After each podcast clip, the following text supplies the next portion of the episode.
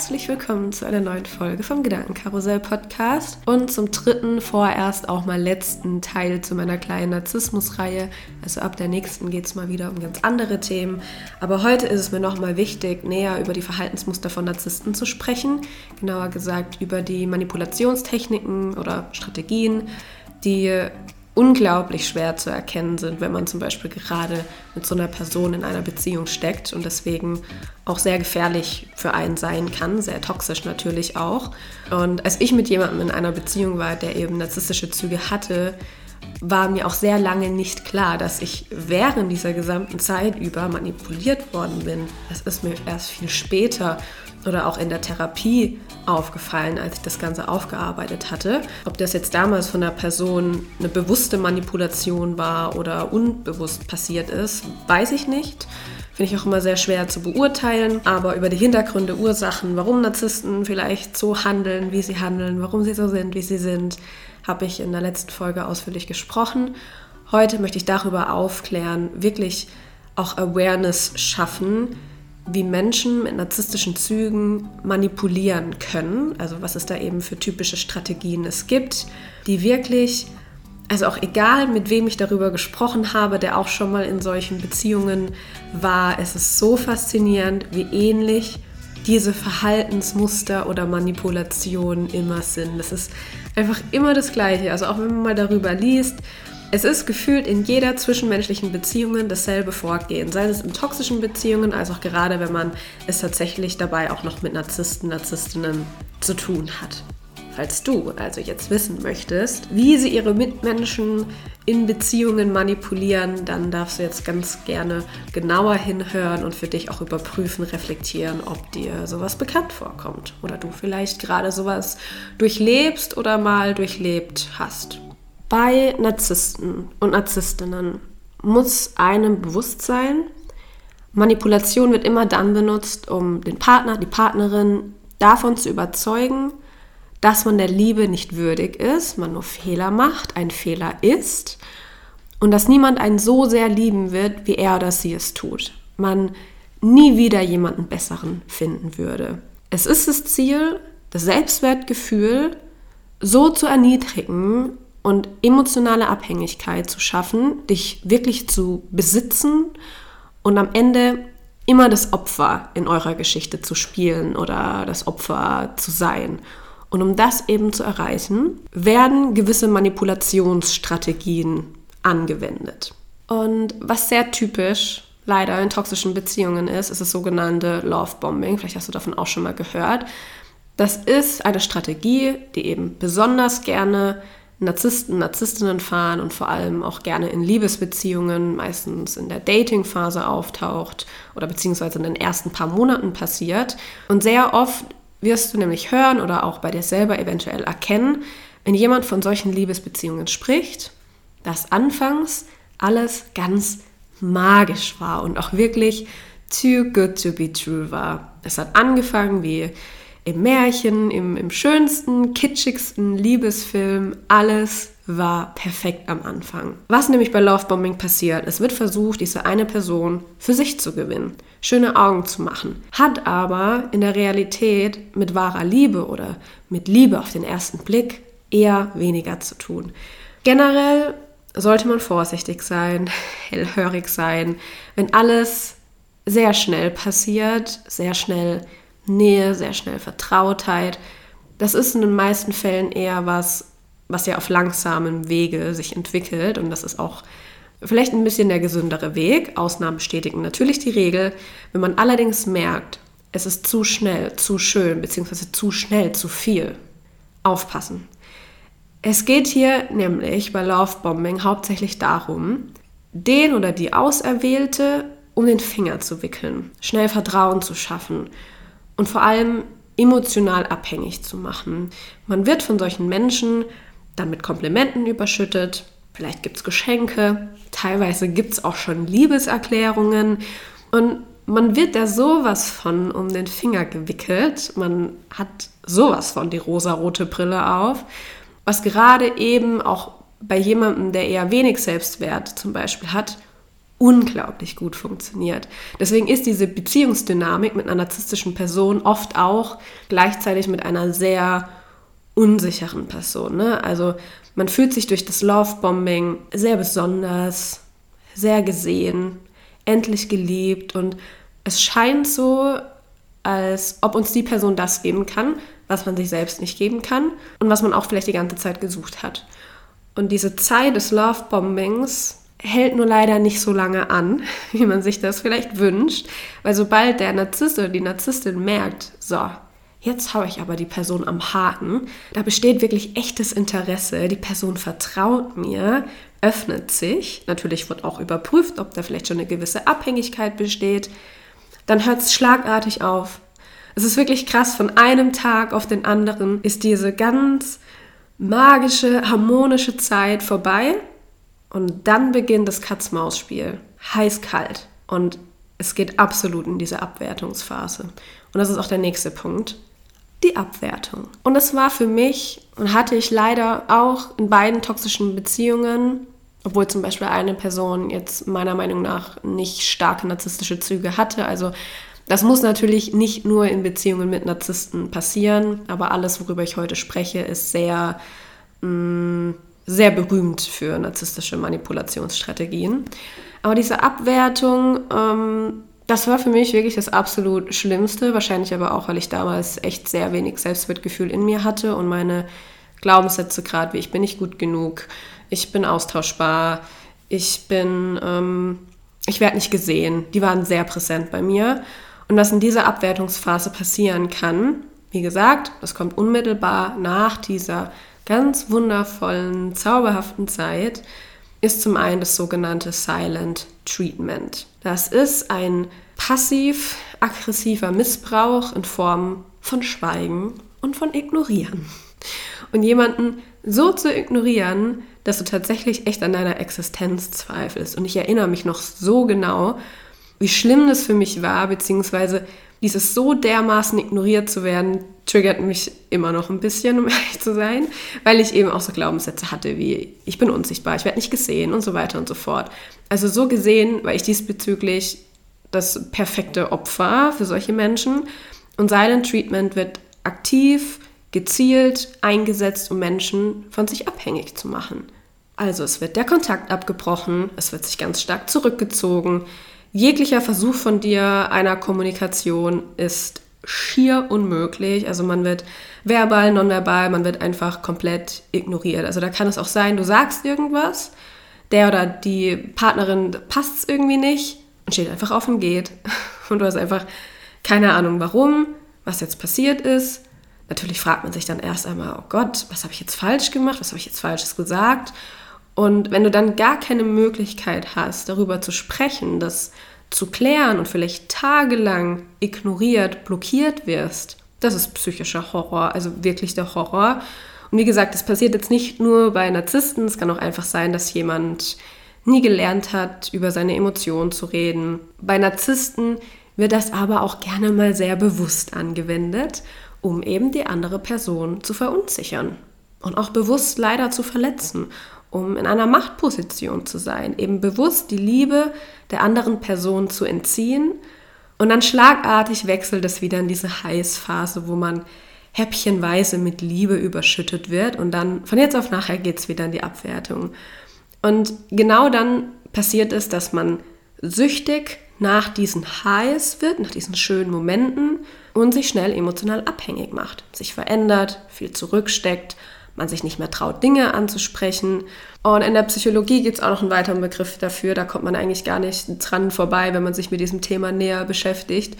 Und zwar nennt man das auch Stonewalling, also das gehört zu diesem Silent Treatment dazu. Das bedeutet eben dieses emotionale Bestrafen, dieser Liebes- und Aufmerksamkeitsentzug. Wenn man einen Narzissten kritisiert, werden Aussprachen abgeblockt. Generell wird einfach total dicht gemacht und du redest sozusagen gegen eine Mauer. Ne? Also daher kommt auch dieser Name. Und man muss sich da wirklich bewusst machen, das ist Manipulation. Egal, ob das jemand aus einer bösen Absicht heraus macht oder jetzt zum Beispiel nicht, weil er es nicht anders gelernt hat. Ich sag's immer wieder gerne. Verletzte Menschen verletzen andere Menschen. Also auch wenn das tatsächlich unterbewusst, ohne einer bösen Absicht heraus passiert, weil man das eben nicht gelernt hat, mit Konflikten umzugehen, macht ja noch niemanden zu einem Narzissten. Aber du manipulierst dadurch andere. Und das hat die Folge, dass man sich als betroffene Person immer weniger traut, Dinge anzusprechen, über Probleme zu reden, weil diese Angst entstanden ist vor emotionaler Kälte, vor Drama, vor Stress, die Angst vor dem nächsten Streit, wieder was Falsches zu sagen, falsch zu sein, was falsch zu machen und generell einfach schuld zu sein.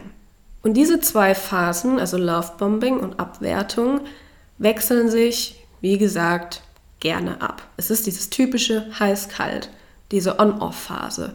Und was dann passieren kann, ist, dass eine Art Traumabindung entsteht da sagt man jetzt in der Psychologie Trauma Bonding dazu. Und wenn man tatsächlich in diesen Fängen von narzisstischen Personen gelangt ist und genau das passiert, dann ist das auch psychische Gewalt. Es wird eine zerstörerische Art von Intimität erschaffen. Und als betroffene Person ist es unglaublich schwer, sich da von diesem Täter, sage ich jetzt mal, abzugrenzen und wirklich das große Ganze zu sehen, nämlich was da gerade eigentlich wirklich in deiner Beziehung passiert. Es ist wie als würde man plötzlich in einem Käfig stecken, die Türe steht zwar offen, aber man ist so blind, dass man den Ausgang gar nicht sehen kann und auch anfangs gar nicht mal erkennt, dass man überhaupt in einem Käfig gelangt ist. Und ich finde diese Metapher vom Käfig so wahnsinnig passen, weil was gleichzeitig ebenfalls passiert ist, dass der Narzisst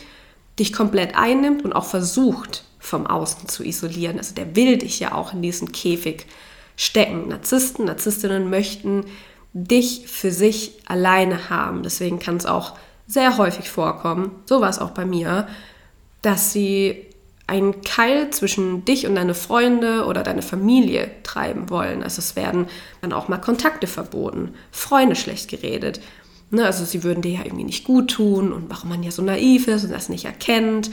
Die wollen 24-7 nur mit dir gemeinsam zusammen sein, damit sie dich besser kontrollieren können und mehr Einfluss auf dich haben. Also so schön das vielleicht im Moment klingt, jemand möchte ganz viel Zeit mit dir verbringen, hat bei Narzissten, Narzisstinnen, da steckt eine ganz andere Absicht dahinter. Und gerade auch dieses Trauma-Bonding macht abhängig. Es ist vergleichbar mit einer Droge. Man ist high nach dieser Love-Bombing-Phase, nach diesen wundervollen Momenten, bis wieder der kalte Entzug kommt. Es gibt abwechselnd eine Belohnung, dann kommt wieder die Bestrafung. Und das ist so ein schleichender Prozess, wodurch diese narzisstische Person dich an sich bindet. Es ist so richtig diese Methode von Zuckerbrot und Peitsche. Der Narzisst, die Narzisstin konditioniert sein ihr Opfer, in dem vorgegeben wird, was gut und was schlecht ist. In einem Moment wird der andere gelobt, beschenkt und geliebt und im nächsten Moment wird man wieder kritisiert, beleidigt, entwertet. Entweder bist du großartig oder du bist der schlechteste Freund oder die schlechteste Freundin der Welt. Und unterbewusst lernt man dann in einer Beziehung, dass man nur dann geliebt, wertvoll und sich sicher fühlen kann, wenn man sich so verhält, wie dein Gegenüber es will. Und du fängst an, dich zu verändern. Dein Selbstwert sinkt. Suchst eben nur noch die Schuld bei dir. Und ja, du kennst das Spiel. Es ist ein absolut toxischer Teufelskreis, der aber in dem Moment, wenn man in so einer Situation steckt, sehr, sehr, sehr, sehr, sehr schwer zu erkennen ist. Und deswegen ist es mir auch einfach so wichtig und es liegt mir so am Herzen, darüber zu sprechen und darüber aufzuklären, weil ab einem gewissen Punkt wird dann diese emotionale Abhängigkeit einfach so stark, dass du nicht mehr in der Lage bist, zwischen gut und böse sozusagen unterscheiden zu können. Wenn du schlecht von dem Narzissten, der Narzisstin behandelt wirst, glaubst du selbst schuld dran zu sein und auch auf die Art, dass du es nicht besser verdient hättest. Und wenn du gut behandelt wirst, weil du dich ja in dessen ihrem Sinne verhältst, dann fällt deine Anspannung ab und bist überzeugt, dass der Narzisst oder die Narzisstin ja absolut richtige oder der richtige für dich ist, dich so gut behandelt, du so froh sein kannst, dass die Person bei dir bleibt, obwohl du ja so viele Fehler machst und so weiter und so fort. Also man ist leider in diesem Moment nicht in der Lage, diese Manipulationstaktiken zu erkennen. Man ist so geblendet von der Person, so vereinnahmt und wenn es auch leider schlecht läuft, dann noch vom eigenen sozialen Umfeld isoliert. Ne, also man kriegt nur noch seine, ihre Meinung und Urteil zu hören. Mm, man gibt seine eigenen Überzeugungen auf, seine eigenen Bedürfnisse, Werte. Man nimmt alles hin, was die andere Person sagt, macht. Und gleichzeitig neigt man dann auch noch gerne dazu, eben die Fehler und auch das unverzeihliche Verhalten der narzisstischen Person zu verharmlosen, recht zu fertigen, keine Schuld in der anderen Person zu sehen. Also es wird, oder ja, da entsteht so eine krasse, ungesunde Loyalität dem Narzissten gegenüber. Und um auch jeglicher Gewalt, egal ob psychisch oder auch physisch, ne, was ja auch leider passieren kann, dann eben zu, zu entgehen, idealisiert man diese Person auch noch komplett und versucht sich so zu verbiegen, wie man glaubt, alles richtig machen zu können und um der Person endlich komplett zu gefallen, damit man im besten Falle eben nur noch diese Highs erlebt, was aber unmöglich ist in einer Beziehung mit einer narzisstischen Person. Das muss man sich wirklich bewusst machen, das gibt es nicht. Eine weitere Form von ja, seelischem Missbrauch, die häufig angewendet wird, ist Gaslighting. Und da spricht man sogar auch von einem systematischen Missbrauch, weil hier das Gegenüber so stark manipuliert wird, dass es an seiner eigenen Wahrnehmung zweifelt und das Gefühl hat, verrückt zu werden, seinen Verstand zu verlieren. Und um da mal ein ganz klassisches, jetzt allgemeines Beispiel zu nennen, ihr spricht über ein Thema, hm, vielleicht gibt es eine Vereinbarung und ein, zwei, drei Wochen später sprichst du das irgendwie nochmal an oder es kommt einfach nochmal das Thema hoch und dann kommen solche Reaktionen wie, hä, das habe ich doch nie gesagt. Hast du das geträumt? Bildest du dir das ein? Und warum unterstellst du mir so etwas? Geht es dir gut? Also das ist ja wirklich total absurd, was du da sagst. Das ist nie passiert.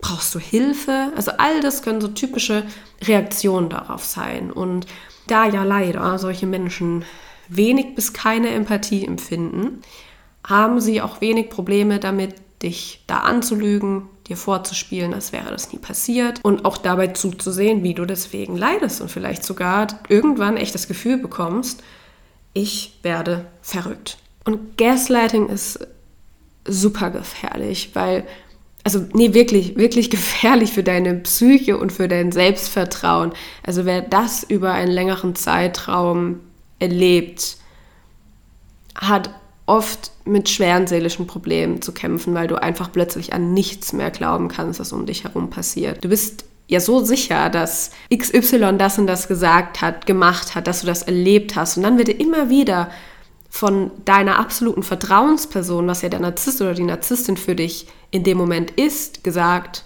hey, das stimmt nicht. Was ist los mit dir? Muss ich mir Sorgen machen? Das ist wirklich nicht passiert. Das habe ich wirklich nicht gesagt. Ähm, obwohl ich das jetzt wahrscheinlich schon viel zu empathisch rüberbringe. Also in der Realität klingt es noch viel abwertender einer solchen Person. Und da werden Wahrheiten so dementiert und die Situation dann auch so hingedreht, verdreht, wie es für sie am besten passt, aber halt einfach nicht mehr der Realität entspricht. Und man fängt an, es zu glauben. Leider. Man fängt absolut an zu glauben, dass man sich das irgendwie eingebildet hat und dass das dann doch nicht passiert ist. Und man stellt einfach seine komplette Wahrnehmung in Frage und das Gefühl von, ich kann mir nicht mal mehr selber vertrauen.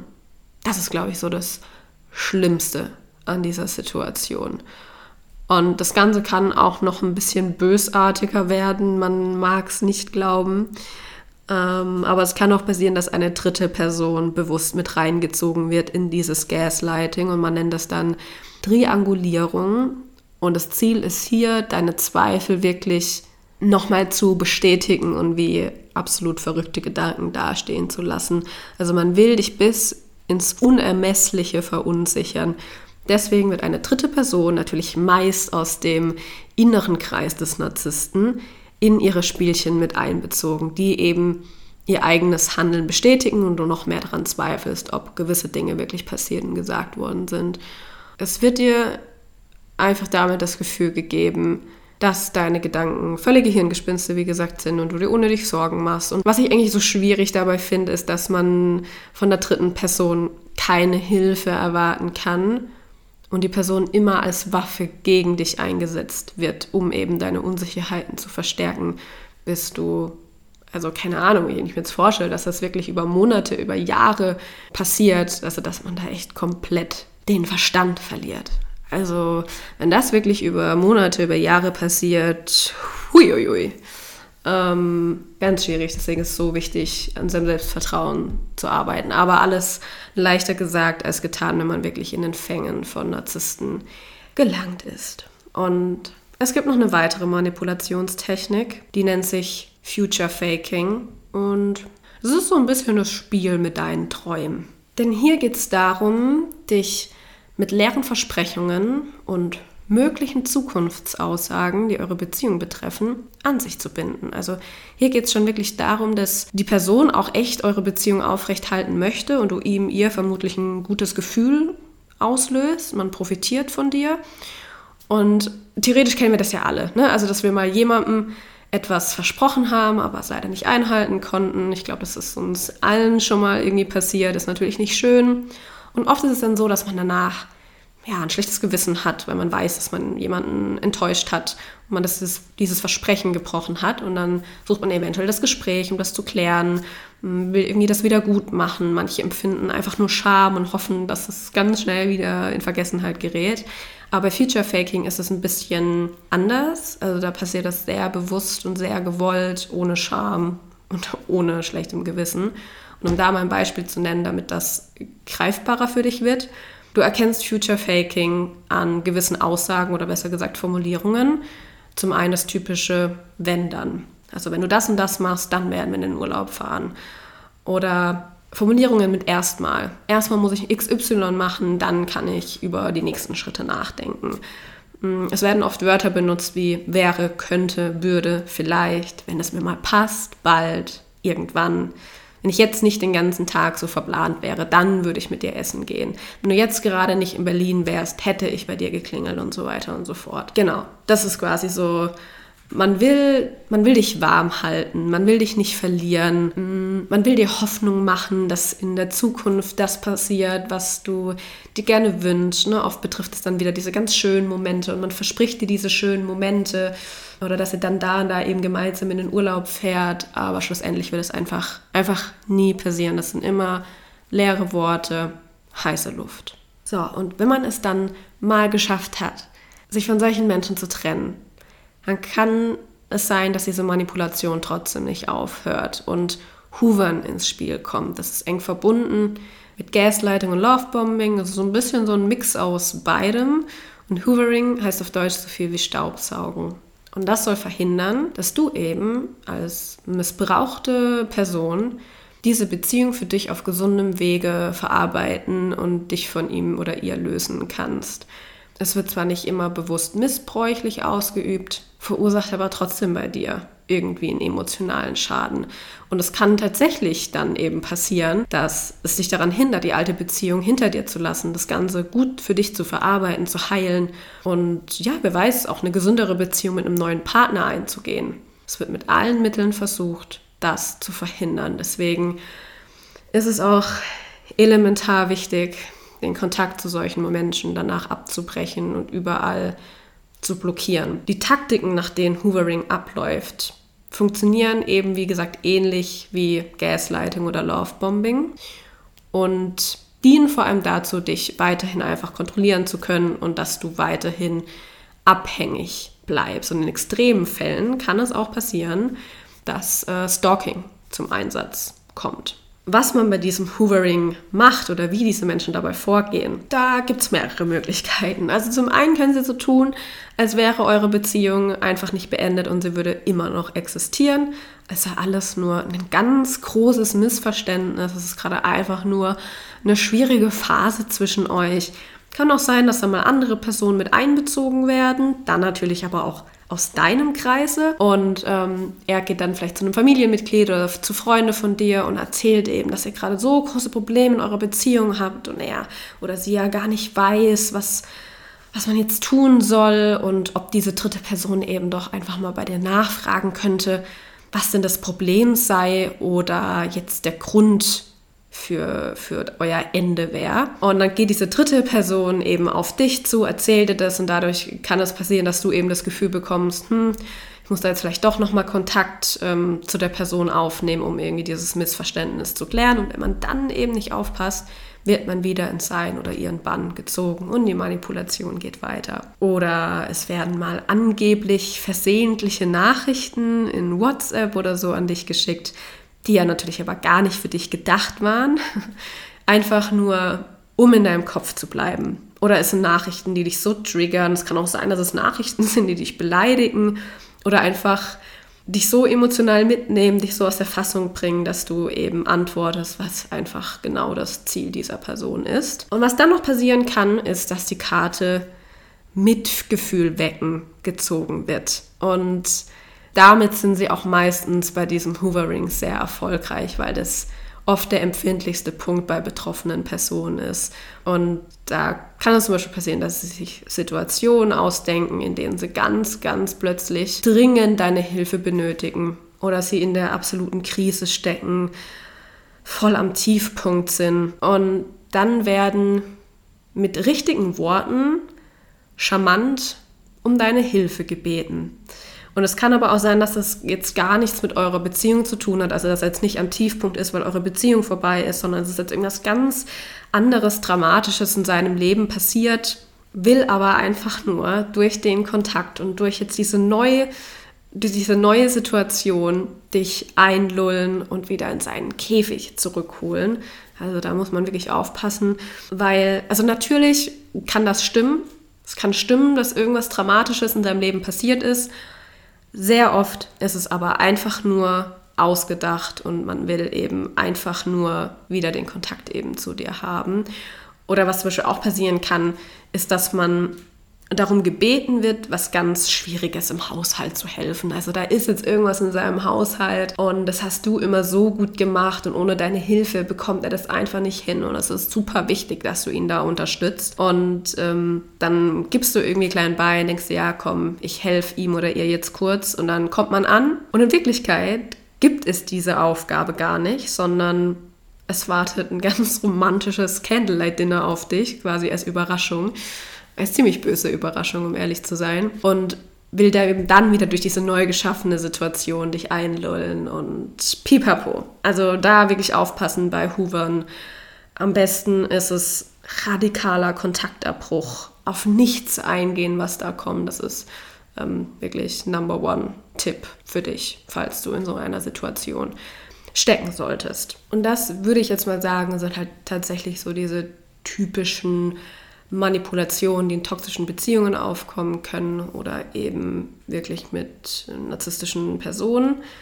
Und zum Abschluss ist es mir nochmal wichtig zu sagen, denk dran, sie spielen immer das Opfer, sie sind immer das Opfer und du darfst nicht vergessen, dass, dass solche Menschen in der Regel auch alles über dich wissen, also dass sie deine Unsicherheiten kennen, auch die, die du eher tiefer in dir vergraben hast. Mein Ex hat das auch immer gerne gesagt, was für eine gute Menschenkenntnis er hat. Er viel beobachtet, viel analysiert und was soll ich sagen, es hat wirklich gestimmt. Also er kannte auch jeden Satz, der mich richtig tief treffen und verletzen wird, ähm, was bestimmt auch daran liegt, dass ich in der Lovebombing-Phase mich sehr schnell geöffnet habe. Also es wurde auch zu mir gesagt, ich kann mich fallen lassen, ich darf ehrlich und offen kommunizieren, er ist da für mich und hat so verständnisvoll gewirkt. Und deswegen habe ich das auch alles gemacht. Das war magisch. Ich dachte so, wow, endlich ein Mann, ähm, der mich nicht verurteilt und mir zuhört und versucht, mich zu verstehen und auch wirklich Interesse hat zu wissen, wer ich bin und warum ich so bin, wie ich bin. Und ja, deswegen erkannte all meine Narben, aber in der Abwertungsphase hat er genau das gegen mich verwendet. Das war seine größte Waffe gegen mich. Habe es aber in dem Moment einfach nicht erkennen können. Und prinzipiell ist es ja was Schönes, wenn man sich jemandem schnell öffnet. Und wahrscheinlich würde ich es auch wieder tun. Aber ich wäre ein bisschen vorsichtiger, ob hier gerade eine Love-Bombing-Phase da ist oder nicht Es ist immer so ein, da muss man ein bisschen hellhöriger sein und sich vielleicht trotzdem nicht zu schnell öffnen. Und ja, Narzissten, die spielen einfach auch immer das Opfer, um, um dich zu täuschen. Wie oft habe ich gedacht, oder er hat es auch zu mir gesagt, wie sehr er mich braucht und dass er ohne mich nicht leben kann, ich ihn heilen muss. Aber so funktioniert das nicht in keiner Beziehung. Also egal ob toxisch mit Narzissten oder in einer normalen Beziehung, sage ich jetzt mal. Ne? Wir können niemanden heilen und wir können auch niemanden retten und es ist auch nicht unsere Aufgabe. Wir können mh, hm, jemandem zur Seite stehen und unterstützen und für jemanden da sein, aber es ist nicht unsere Aufgabe, jemanden, jemanden zu heilen. Das funktioniert nicht. Genau, in diesem Sinne, ich hoffe, du konntest irgendwie aus dieser Folge was für dich mitnehmen oder das Ganze nochmal für dich reflektieren oder auch einfach in Zukunft hellhörig werden, wenn dir einer dieser Manipulationstechniken auffällt. Ich wünsche es dir natürlich von ganzem Herzen nicht und hoffe auch sehr, dass, falls du jetzt doch gemerkt hast, uh shit, das kommt mir wirklich bekannt vor und ich habe irgendwie das Gefühl, du hast da gerade meine Beziehung beschrieben, dann suche dir professionelle Hilfe, um da gut rauszukommen. Ähm, das ist absolut nicht, nicht verkehrt und meiner Meinung nach auch sehr wichtig, da jemanden an seiner Seite zu haben, der da einen aus diesem Wege heraus begleitet. Fühle dich von Herzen umarmt. Ich hoffe, dir hat diese kleine Narzissmus-Reihe gefallen. Und ja, wir hören uns hoffentlich beim nächsten Mal wieder.